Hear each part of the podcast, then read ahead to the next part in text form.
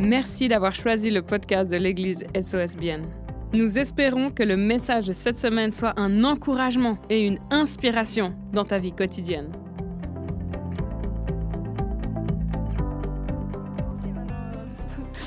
le vif du sujet. Euh, vous savez hein, qu'on est dans cette série euh, courageux, vaincre la peur et surmonter le doute. Donc je continue euh, dans cette série. ça me, j'aime beaucoup ce thème en fait, ça me parle beaucoup. Et j'avais envie, vous savez qu'on regarde chaque euh, dimanche un, personnage de la Bible. Et euh, moi, j'ai pas pu choisir, donc j'en ai pris trois, mais j'ai pris trois femmes. Et je me réjouis trop euh, de parler en fait de l'exemple de trois femmes dans la Bible et de voir comment elles ont fait preuve de courage et j'aimerais spécialement en fait aujourd'hui parler d'un courage qu'on a besoin. Ce ne sera pas le courage de sauter du 10 mètres ou bien le courage d'aller dire quelque chose à quelqu'un ou je ne sais quoi, mais en fait c'est le courage qu'on a besoin dans notre euh, relation personnelle avec Dieu parce que je crois que dans notre relation, on a aussi besoin parfois d'un certain courage pour faire certaines choses. Et puis euh, j'aimerais qu'on puisse le voir au travers de ces exemples de femmes. Vous êtes prêts? Trop bien. Là, je vais direct y aller. Hein. La première femme que j'aimerais prendre avec vous, je vais en prendre deux. Et la troisième, sachez que je ne l'ai pas oubliée, elle viendra à la fin. Parce que je vous vois déjà venir, vous dire, elle a dit trois, il n'y en a que deux, mais ça viendra tout à la fin, la troisième. la première, c'est la femme au père de sang. Si on va dans la parole dans Matthieu 9, 20 à 22, il est dit ceci. Et voici, une femme atteinte d'une perte de sang depuis 12 ans s'approcha par derrière et toucha le bord de son vêtement, le bord du vêtement de Jésus. Hein, Jésus, était en route pour aller faire un miracle. Et la foule le pressait de tous côtés. Il y a cette femme euh, qui vient, car elle disait en elle-même, si je puis seulement toucher son vêtement, je serai guérie. Jésus se retourna et dit en la voyant, Prends courage, ma fille, ta foi t'a guérie. Et cette femme fut guérie à l'heure même. Cette histoire, elle me touche à chaque fois. Elle me touche à chaque fois parce qu'à l'époque, quand une femme avait des paires de sang, quand elle avait ses règles, pendant sept jours, elle était mise de côté, elle était considérée comme impure. Donc elle ne pouvait pas avoir des relations avec les gens, elle ne pouvait pas même toucher les choses, parce que tout rendait impur, elle était mise de côté. Et j'aimerais que tu t'imagines que cette femme, ça fait 12 ans qu'elle vit ça, donc c'est 12 fois 365 jours où elle ne pouvait pas vivre en société, où elle était mise à l'écart, où elle ne pouvait rien toucher, elle ne pouvait pas être en relation avec les autres, où elle était seule rejetée, où personne ne pouvait l'approcher en fait. C'est ça sa vie, c'est ça son contexte. Et elle a entendu parler de Jésus. Elle a entendu. Et si vous lisez les évangiles, vous voyez que là où il était, Jésus guérissait tout le temps. Il y a juste une place dans la Bible, mais sinon il guérissait tout le temps. Et elle a entendu parler de ce Jésus. Et elle s'approche de lui avec attention. Elle vient avec tout ce qu'elle est, avec tout ce qu'elle a. Et pour ça, elle sort de sa condition en fait. Elle sort de sa condition de rejeté, de mise à l'écart, de victime. Elle brave la loi de la société parce que de l'époque, pas c'était une loi, hein, qu'elle ne pouvait pas être en société avec les autres pendant ce moment. Elle prend le risque de rendre impure toute une foule. Elle brave le regard des autres, le candidat Elle prend le risque de se faire rejeter, mépriser. Tout ça pour aller chercher son miracle, rencontrer Jésus, le toucher et se laisser transformer, vivre une guérison. Je ne sais pas vous, mais moi, cette histoire, elle me touche trop et on le verra plus tard, il y a tellement du courage dans, cette, dans cet acte qu'elle fait. On va prendre une deuxième femme, c'est la femme qui verse du parfum sur Jésus. C'est dans Luc 7, euh, on lit ensemble. Un, pharisien invita Jésus à manger avec lui. Jésus entra dans la maison du pharisien et se mit à table. Une femme pécheresse qui se trouvait dans la ville apprit qu'il était à table dans la maison du pharisien. Elle apporta un vase plein de parfums et se tint derrière aux pieds de Jésus. Elle pleurait et bientôt elle lui mouilla les pieds de ses larmes, puis les essuya avec ses cheveux, les embrassa et versa le parfum sur eux. Quand le pharisien qui avait invité Jésus vit cela, il se dit en lui-même, si cet homme était prophète, il saurait saurait qui est celle qui le touche et de quel genre de femme il s'agit. Il saurait que c'est une pécheresse. Jésus prit la parole et lui dit, Simon, j'ai quelque chose à te dire. Maître, parle, répondit-il. Un créancier avait deux débiteurs. L'un de lui devait 500 pièces d'argent, l'autre 50. Comme il n'avait pas de quoi le rembourser, il le remit à tous de leurs dettes. Lequel des deux l'aimera plus? Simon répondit, celui, je pense, auquel il a remis la plus grosse somme. Jésus lui dit, tu as bien jugé. Puis il se tourna vers la femme et dit à Simon, tu vois cette femme? Je suis entré dans ta maison et tu ne m'as pas donné d'eau pour me laver les pieds. Mais elle, Elle les a mouillés de ses larmes et les a essuyés avec ses cheveux. Tu ne m'as pas donné de baiser, mais elle, depuis que je suis entrée, elle n'a pas cessé de m'embrasser les pieds. Tu n'as pas versé d'huile sur ma tête, mais elle, elle a versé du parfum sur mes pieds. C'est pourquoi je te le dis, ses nombreux péchés ont été pardonnés puisqu'elle a beaucoup aimé. Mais celui à qui l'on pardonne peu aime peu. Et il dit à la femme, tes péchés sont pardonnés. Les invités se mirent à dire en eux-mêmes, qui est cet homme qui pardonne même les péchés? Mais Jésus dit à la femme, ta foi t'a sauvée, pars dans la paix J'aime trop aussi cette histoire. Euh, si vous cherchez un peu le contexte de tout ce qui se passe à ce moment-là, tout ce qu'elle a fait, et puis tout ce qu'il dit, il reproche pas, mais il reproche un petit peu comme Jésus à Simon. Hein. Tu m'as pas lavé les pieds, tu m'as pas donné de baiser, etc. Il y avait vraiment tout un rituel et une coutume là derrière qui était très important quand tu invitais quelqu'un. Et lui, il n'avait pas fait ça, mais elle, elle a fait ça avec son être, avec qui elle était. Et elle aussi, elle a entendu parler de Jésus. Elle s'approche de lui avec attention. Elle vient avec tout ce qu'elle a, tout ce qu'elle est. Et pour ça, je ne sais pas si tu remarques, mais elle s'incruste. Elle ne s'est pas fait inviter du tout. Elle s'incruste sans demander, sans demander l'avis, sans demander la permission. Elle interrompt une discussion, parce que ça interrompt, elle est là, au pied de Jésus. Elle brave aussi le regard des gens, le candidatant, les critiques, les jugements. Elle prend le risque de se faire rejeter, de nouveau réprimander, chasser. Et elle s'humilie en s'agenouillant au pied de Jésus, en pleurant abondamment. Elle reconnaît devant une foule parce qu'il était toujours entouré d'une foule. en général, même s'il était dans une maison, il y avait plein de gens autour qui essayaient de regarder. De... Je ne sais pas si vous avez déjà un peu remarqué, mais il y a vraiment toujours plein de gens. C'est rare qu'il soit seul là devant toute une foule, elle embrasse les pieds de Jésus. Elle l'accueille dans sa vie, elle lui montre qu'elle a besoin de lui. Devant toute une foule, elle déverse un parfum de grand prix. À, l'époque, le parfum avait toute une connotation d'adoration. Elle l'adore, elle lui montre qu'elle lui donne tout ce qu'elle est, tout ce qu'elle a et qu'il a la première place. Et avec ces deux histoires, j'aimerais en fait qu'ensemble on puisse relever trois aspects importants en fait dans l'histoire des femmes qui font que leur courage dans leur marche avec Jésus, leur courage dans le pas qu'elles font pour entrer dans la présence de Jésus, ça a changé le cours de leur vie. Vous êtes prêts? La première chose, ces femmes, elles s'avancent avec humilité. Et je crois que dans notre marche avec Dieu, le courage va de pair avec l'humilité. L'humilité, c'est montrer un immense respect à Dieu et c'est en même temps être conscient de ses faiblesses. J'ai besoin de toi, Seigneur. Je peux rien sans toi. Il y a ce verset dans Colossiens 3.12 qui dit Ainsi donc, en tant qu'être choisi par Dieu, saint et bien-aimé, revêtez-vous de sentiments de compassion, de bonté, d'humilité, de douceur, de patience. Dans notre marche avec Dieu, il faut du courage et de l'humilité pour reconnaître ses erreurs. Il faut du courage et de l'humilité, de l'humilité pour demander de l'aide, pour dire j'y arrive pas, je gère pas, c'est trop. Il faut du courage et de l'humilité pour reconnaître qu'on vit dans un péché. Il faut du courage et de l'humilité pour reconnaître que je crois en Jésus. Mais il n'a peut-être pas toujours la première place partout. Il faut du courage et de l'humilité pour entamer des démarches. Quand tu sais que dans ton cœur, tu as un peu des coins cachés, puis ça serait bien de les régler, puis il faut faire quelque chose. Seigneur, tu vois, je ne regarde pas des choses que je devrais. Tu vois que mes pensées, elles vont pas là où je voudrais. J'arrive pas à me maîtriser, Seigneur, je me mets un peu en colère. Je critique, je médite. Il faut du courage et de l'humilité pour reconnaître ses propres limites et ses défis, n'est-ce pas? Je posais ça, je sais, je sais, je vais, je vais direct au fond hein, des choses. Ces deux femmes, elles s'avancent avec humilité. La femme au père de sang, moi je l'imagine. Hein. Tu sais qu'il y a des gens qui ne peuvent pas être dans la société. Tu sais très bien que, que, ça fait 12 ans, ça fait hyper longtemps, je veux dire, qu'elle qu'elle vit ça. Et dit, si vous lisez son histoire dans Marc, c'est dit qu'elle a tout donné, tout son argent, qu'elle a essayé, elle a tout fait, elle a vu tous les médecins pour, pour aller mieux, ça n'a pas marché. Moi, je l'imagine dans cette foule, il y a cette foule qui presse Jésus et tout. Moi, je pense qu'elle se cachait. Enfin, ça, c'est moi, d'accord, c'est pas écrit elle se cachait. Mais je peux imaginer les pas venus là comme ça. Eh, c'est moi, j'ai peur de sang, je suis impure, salut, ça va. Je pense pas qu'elle a fait ça. Moi, je pense qu'elle se cachait. Et en plus, c'est dit qu'elle voulait juste toucher le pan du vêtement. Donc je pense qu'elle s'est faufilée entre les gens et qu'elle s'est, elle s'est vraiment cachée, elle s'est vite, vite et seulement je touche et c'est bon. Et là, si vous lisez dans Marc, il y a une force qui est sortie de Jésus. C'est dit, il y a une force, il l'a senti. Puis après, il dit, quelqu'un m'a touché. Puis les disciples sont là, euh, il y a toute la foule, c'est normal, il est là, non mais il y a quelque chose qui s'est passé. Et, et, elle s'abaisse. Et quand Jésus la découvre, c'est dit qu'elle se jette à ses pieds, qu'elle est tremblante. Elle vient avec humilité. Elle sait qui elle est. Elle sait très bien tout ça. La deuxième femme, directe, elle s'agenouille derrière Jésus.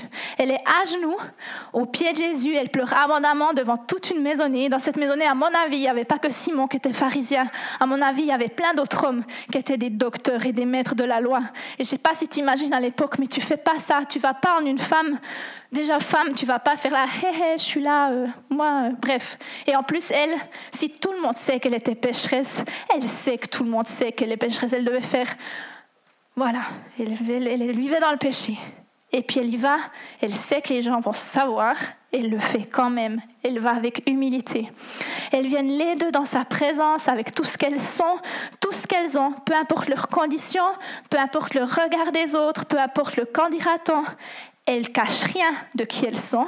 Elles viennent dans sa présence avec un immense respect, une conscience de leur faiblesse, de leur imperfection. Elles s'avancent avec courage. Il faut du courage pour faire ça, mais avec humilité. Oui? Je sais, c'est un peu profond. C'est pas grave si on rit pas puis qu'on chante pas puis que. Deuxième, elle s'avance avec confiance. Dans notre marche avec Dieu, le courage va de pair avec la confiance. Tu peux pas agir courageusement sans avoir confiance que ce que tu entreprends est juste ou va réussir. Tu peux pas agir courageusement sans avoir confiance en celui en qui tu te confies. Tu as besoin de confiance. Dans Psaume 37, 5, il est dit Recommande ton sort à l'Éternel, mets en lui ta confiance et il agira. Il faut du courage et de la confiance dans notre relation avec Dieu pour continuer à croire les promesses de Dieu quand son timing n'est pas le nôtre. Il faut du courage et de la confiance dans notre marche avec Dieu pour faire un pas en avant quand tu n'as plus de force. Mais Dieu, il te dit dans sa parole, je suis ta force. Il faut du courage et de la confiance pour persévérer dans la prière quand tu as l'impression que tu vois rien, que tu sens rien. Il faut du courage et de la confiance dans ta relation avec Dieu, n'est-ce pas? Dans ta marche avec lui. Et ces deux femmes, elles se sont avancées avec confiance. Elles ont eu confiance que Jésus les accueillerait, qu'il les rejetterait pas, qu'il les accepterait telles qu'elles étaient dans leurs conditions au moment présent et qu'il répondrait à leurs besoins. Et toi, est-ce que tu peux dire avec assurance en cet instant, j'ai pleinement confiance en Dieu? Peu importe les domaines de ta vie, peu importe les circonstances, est-ce que tu crois en ses promesses, en sa parole, est-ce que tu as de l'espérance dans la situation que tu vis, peu importe la situation, comme ces deux femmes. Et la troisième chose, elles s'avancent en abandonnant complètement leur vie en fait au pied de Jésus. Comme je l'ai déjà dit, je sais, je l'ai dit plusieurs fois ça, mais c'est parce que c'est le cœur du message. Elles viennent vraiment avec tout ce qu'elles sont, tout ce qu'elles ont.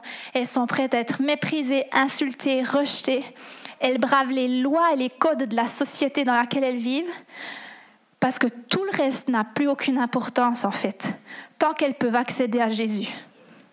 Elles s'approchent de lui et lui donnent leur vie. Comment toi tu t'approches de Jésus? Moi j'aime bien poser les questions directes. Parce que ça sert à rien de tourner autour du pot. Mais toi tu t'approches comment? Est-ce que tu crois en Jésus? Vous allez me dire la plupart, bah oui, sinon je ne serais pas là. Oui, d'accord, mais est-ce que tu as confiance en lui? Parce que croire et avoir confiance, c'est pas la même chose. Les démons croient aussi en Jésus. Il y a plein de gens qui croient en Dieu, qui disent, ah ouais, moi je crois en Dieu, ouais, ouais. Mais est-ce que tu as confiance en lui? Est-ce que tu mets tous les domaines de ta vie clic, clic, clic, là c'est bon, j'ai confiance. Oui, là c'est bon, il dit ça, c'est dur en ce moment, je ne le vis pas encore, mais j'ai confiance. Est-ce que dans ce domaine-là, j'ai confiance? Est-ce que dans ce domaine-là, j'ai confiance? Est-ce que dans ce domaine-là, j'ai confiance? Je ne donne pas d'exemple, mais ça peut être les finances, les relations, ton avenir, ton appel, ton, métier, ton mariage, tes enfants, ton éducation, euh, la, la, la maladie, peu importe, tu mets, le, tu mets le truc que tu veux. Est-ce que tu as confiance, que tu confiance, que ta confiance. Ça veut rien dire, cette parole, mais vous avez compris. Hein. Est-ce que tu as confiance que sa parole et ses promesses sont réellement pour toi et pas juste pour celui d'à côté? Est-ce que tu as confiance qu'il a réellement un plan de bonheur pour ta vie? C'est écrit hein, dans la Bible, j'ai un plan de bonheur pour toi. Mais ce n'est pas juste pour lui qui réussit, c'est pour toi, dans la vallée de l'ombre de la mort où tu es peut-être. Il a un plan de bonheur pour ta vie. Est-ce que tu as confiance que Dieu, il est là pour toi, puis qu'il te veut toi? Il veut pas l'autre là. Il veut toi, il te veut toi, toi, toi, toi, toi, toi, il te veut toi. Il t'a choisi. Tu crois Tu crois ça de tout ton cœur, ta confiance? Est-ce que tu lui donnes tout de toi ou bien est-ce que justement tu gardes certains endroits de ta vie parce que tu n'as pas le courage de laisser des relations, de laisser euh, certaines discussions que tu devrais affronter, certains regards, c'est trop dur. Et du coup, bah, il y a des petits endroits où tu te dis, bah, je suis comme ça. Non, on n'est pas comme ça en Jésus. En Jésus, on a une nouvelle entité, euh, entité, identité, où on vient avec autorité, où on a confiance en nous. Je suis ta fille. Je suis pas parfaite. Oh bah tu le sais, ouais. Je suis pas parfaite, mais je sais qui je suis. Qu'est-ce que tu dois abandonner pour t'approcher avec humilité et confiance en notre Seigneur et Sauveur? Vivre sans courage, c'est vivre dans l'esclavage. L'esclavage de la peur, l'esclavage de la honte, l'esclavage de la paresse, de la procrastination, l'esclavage du regard des autres, l'esclavage du péché. Tu peux mettre ce que tu veux. Mais vivre sans courage, c'est vivre en captivité. C'est comme vivre dans une cage, c'est choisir de te laisser guider par des doutes, par des craintes, par la peur d'être rejeté, d'être critiqué, de te retrouver seul. Tu te laisses guider par l'amertume, par le non-pardon. C'est faire des choix qui petit à petit t'enferment, te lient et te rendent totalement inactif. Mais je crois en Dieu. Ouais, tu crois en Dieu. Mais c'est ta confiance en lui dans tous les domaines. Dans 2 Chroniques 7, 14, il est dit, Simon, et ce verset vraiment pour moi c'est une clé. Si mon peuple, celui qui porte mon nom, s'humilie, prie et me cherche, et s'il renonce à ses mauvaises voies, je l'écouterai du haut du ciel, je lui pardonnerai son péché et je guérirai son pays. Si mon peuple, il parle à son peuple, vous allez me dire c'est l'ancienne alliance, oh, bah, super, ça change rien. Dans la nouvelle aussi, on est son peuple. Et il est où notre cœur? Si mon peuple, celui qui porte mon nom, s'humilie, prie, me cherche, cherche ma face ou cherche ma présence, certaines versions. Et s'il renonce à ses mauvaises voies, je l'écouterai du haut du ciel, je lui pardonnerai son péché et je guérirai son pays. Son pays, tu vas me dire, moi, je suis pas roi, j'ai pas de pays. Non, mais ton pays, c'est déjà toi en premier. C'est toi-même d'abord. Après, c'est ta famille, c'est tes enfants, ou c'est, ton entourage, c'est ta sphère d'influence. Dieu, guérit ton entourage. Là, il dit pays, c'est qu'il guérit l'entourage. Et ça commence par toi. Et je crois vraiment que ce verset, est clé pour cette saison et pour notre génération. Si mon peuple s'humilie, si mon peuple prie, si mon peuple cherche ma face, s'il renonce à ses mauvaises voies, je l'écouterai, je pardonnerai son péché, je le guérirai. Qu'est-ce que tu dois abandonner pour vivre la vie victorieuse qu'il a prévue pour toi? Qu'est-ce que tu dois déposer encore au pied de Jésus dans ta vie. On a tous, hein, moi je dépose des choses encore. Hein. C'est pas parce que j'ai l'étiquette pasteur que on est parfait, la vie elle est bien, j'ai plus de mauvaises pensées, j'ai plus de doutes, j'ai plus de stress, j'ai plus de si. Non, c'est pas du tout ça. On est tous humains et on est tous en marche avec Dieu et on peut tous toujours plus ressembler à Jésus et lui faire confiance et tout déposer les choses. On est là, oh là là, mais j'ai besoin de toi, Seigneur, là. Ah, je me suis mise en colère, là. Pardon, Seigneur. Et on va de l'avant et je demande pardon pour tout le monde, tout le temps. Dans Marc 8, 34 à 35, il est dit, si quelqu'un veut venir après moi, qu'il renonce à lui-même, qu'il se charge de sa croix et qu'il me suive. Car celui qui voudra sauver sa vie la perdra, mais celui qui perdra sa vie à cause de moi et de la bonne nouvelle la sauvera. Est-ce qu'il y a quelque chose dans ta vie où tu sais que tu tiens encore un petit peu trop à ça, qui finalement ça compte plus que ta relation avec Dieu, ça prend trop de place? Quel pas courageux dois-tu faire dans ta marche avec Dieu pour avoir une percée dans ta vie, pour sortir de ta routine, pour arrêter de pécher, pour voir s'accomplir une promesse? Avec Dieu, il y a toujours plus. Il y a toujours plus. Quel pas dois-tu faire pour avoir ce plus et le vivre? Vous savez, lui, il est là, hein, il bouge pas. Il est toujours là, les bras grands ouverts, prêt à nous accueillir, prêt à nous, à être là pour nous. Il nous attend, mais il nous laisse le choix parce qu'il nous aime tellement. Il veut que tu sois libre. Ta vie, elle est entre tes mains, elle est dans sa main, mais tu as plein de choix que tu peux faire. Et tu peux dire, hein, ça t'es un peu direct, Manu, avec tes questions là, attaque comme ça, mais en fait, peu importe. Parce que le plus important dans notre vie, c'est notre relation avec Dieu. Dans cette vie ici-bas, la chose la plus importante, c'est de prendre soin de notre cœur, notre amour, notre passion pour lui, notre relation avec lui. Le plus important, c'est de vivre en ayant le courage de tout lui abandonner, comme ces deux femmes. Parce qu'on sait que l'on sait que c'est lui qui sait mieux, parce que l'on sait que l'on sait que c'est lui qui a des meilleurs plans, parce qu'on sait que l'on sait que c'est lui le plus fort, qui a gagné déjà, qui a la victoire, parce qu'on sait que l'on sait qu'il nous abandonnera jamais, mais qu'il est toujours là. Il est là, dans ce lieu maintenant, il est là, il est là partout avec toi. Si tu l'as accepté dans ta vie, il est toujours en toi. Il est en toi, il est toujours là. Jamais il t'abandonne. Peut-être tu sens rien, peut-être tu vois rien, mais jamais il ne t'abandonne. Jamais. Tu te sens seul maintenant, il est là. Tu as prié 15 ans pour un truc, ça vient pas, il est là. Il est fidèle et bon tout le temps. Et j'aimerais qu'on regarde ensemble ce que, le, ce que le courage a produit chez ces deux femmes. D'accord? Pour la femme avec les paires de sang, non seulement son acte de courage lui permet d'être guérie, mais en plus elle est sauvée, elle est fortifiée, restaurée dans son identité. Dans Matthieu 9, 22, il est dit Prends courage, ma fille, ta foi t'a guérie. Vous savez, moi j'aime trop chercher. Euh, je verrai attention de ne pas me perdre là-dedans des fois, mais j'aime trop chercher la vraie signification du mot. Donc je vais dans les Strong, il y a des applications, enfin des sites internet, vous pouvez voir en hébreu et en grec qu'est-ce que veulent dire les mots, d'accord? Et prends courage, en fait, c'est et confiance, c'est la même chose. Ça veut dire la même chose. Donc il dit il lui dit aie confiance. Quand il dit ma fille, j'aime tellement ça. Le mot fille, ça, vient de Tougater et ça veut dire fille de Dieu, acceptable à Dieu. Et je me dis, mais waouh, en fait, elle, elle était rejetée de tous.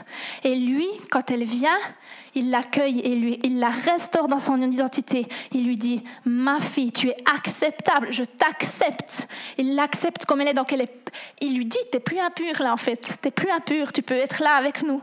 Et il lui dit, ta foi t'a guéri. Et le mot guéri, en fait, c'est sozo, et ce mot, eh ben, en fait, il veut dire la même chose que sauver. Tu es guéri dans ton corps physique, mais tu es sauvé, tu es guéri dans ton âme, en fait.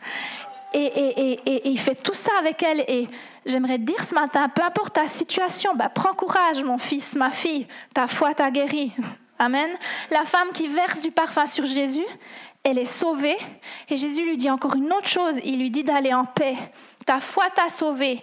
Pars dans la paix dans Luc 7, 50. Et là aussi, J'aime trop parce que sauver, c'est le même mot. Donc, elle est guérie. Et moi, je crois de tout mon cœur que cette femme, elle avait besoin d'être guérie dans son âme aussi, dans ses émotions, parce qu'elle devait être ça devait être vraiment compliqué dans son cœur, dans l'estime qu'elle avait d'elle-même, tout ça. Elle lui dit, ta foi t'a guéri, t'a sauvé, mais ça veut aussi dire guéri, justement.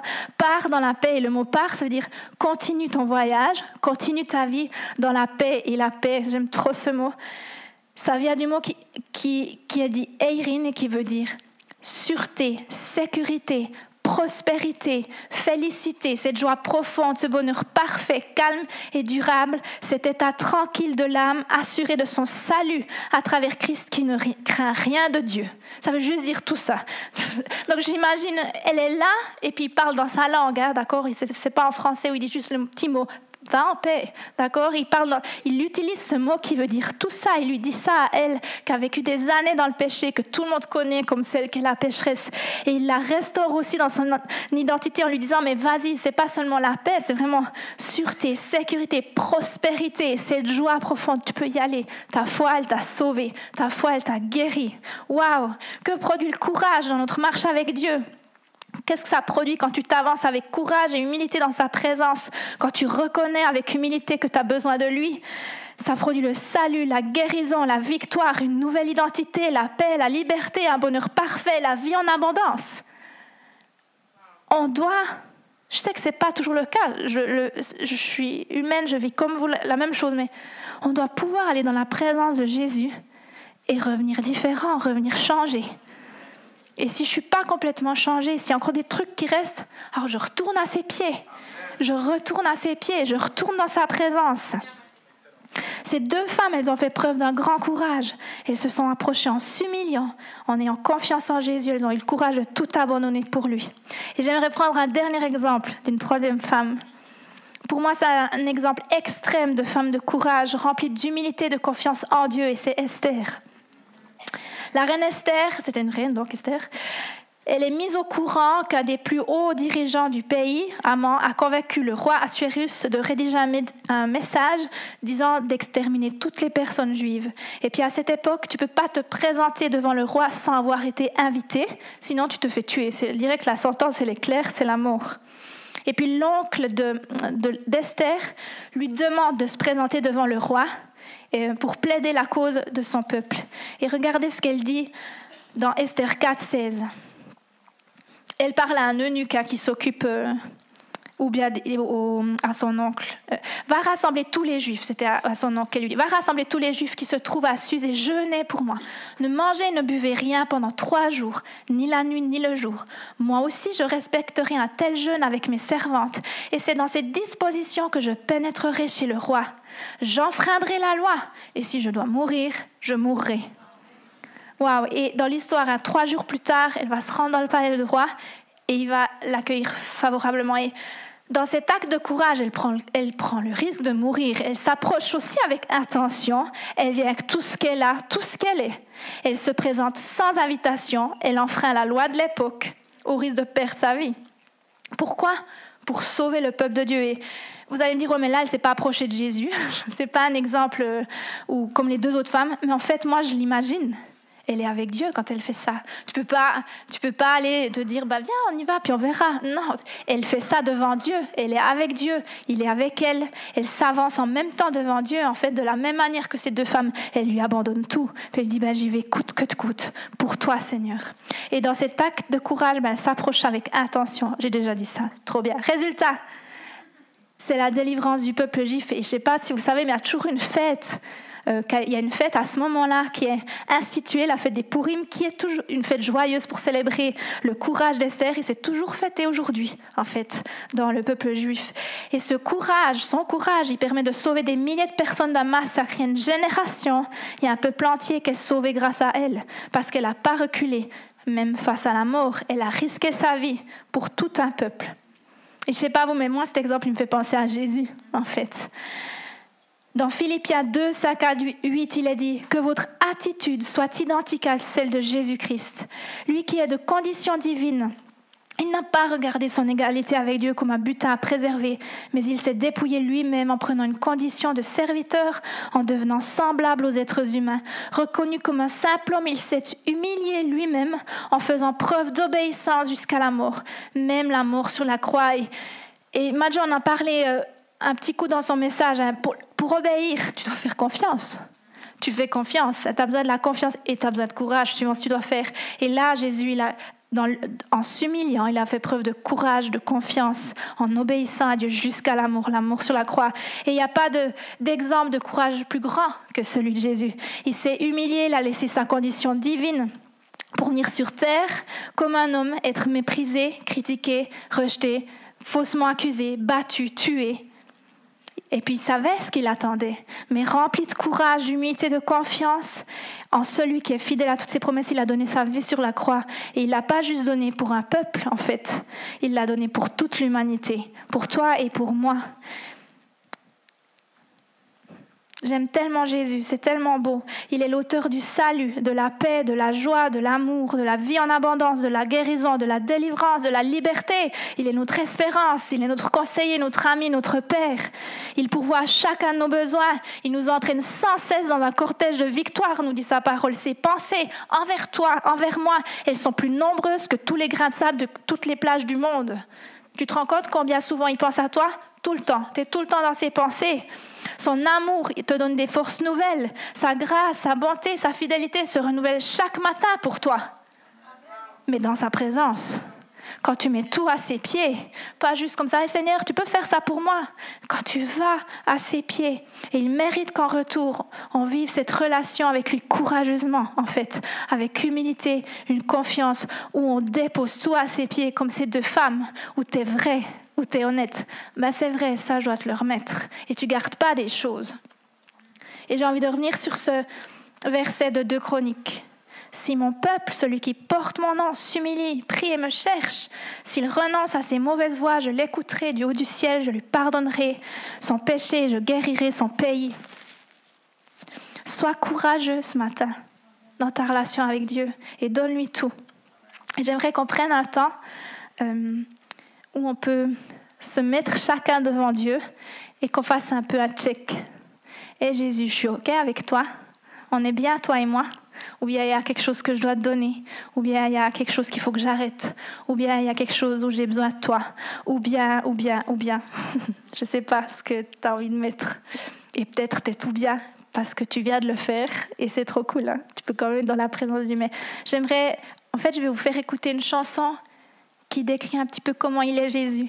Puis pendant cette chanson, eh ben, qu'on puisse chacun se mettre devant lui honnêtement, avec humilité, avec confiance qu'il est là, qu'il t'aime, qu'il t'accueille les bras grands ouverts, peu importe qui tu es, peu importe ton passé, peu importe ce que tu penses de toi, lui, il t'aime. Il est là, il a juste envie d'une relation personnelle avec toi. Et je ne parle pas qu'aux gens, je ne parle pas qu'aux personnes qui, peut-être tu connais pas encore Jésus, mais je te parle aussi à toi qui le connais. Tu crois, mais est-ce que tu as confiance dans tous les domaines de ta vie? Qu'on puisse vraiment prendre ce petit moment maintenant, pendant ce, ce morceau. Merci encore d'avoir pris le temps d'écouter ce podcast. N'hésite pas à le partager avec tes proches. Ce message peut également les toucher. Pour plus d'informations sur l'Église SOS et sur notre vision, retrouve-nous sur le site soschurch.ch ou sur les réseaux sociaux.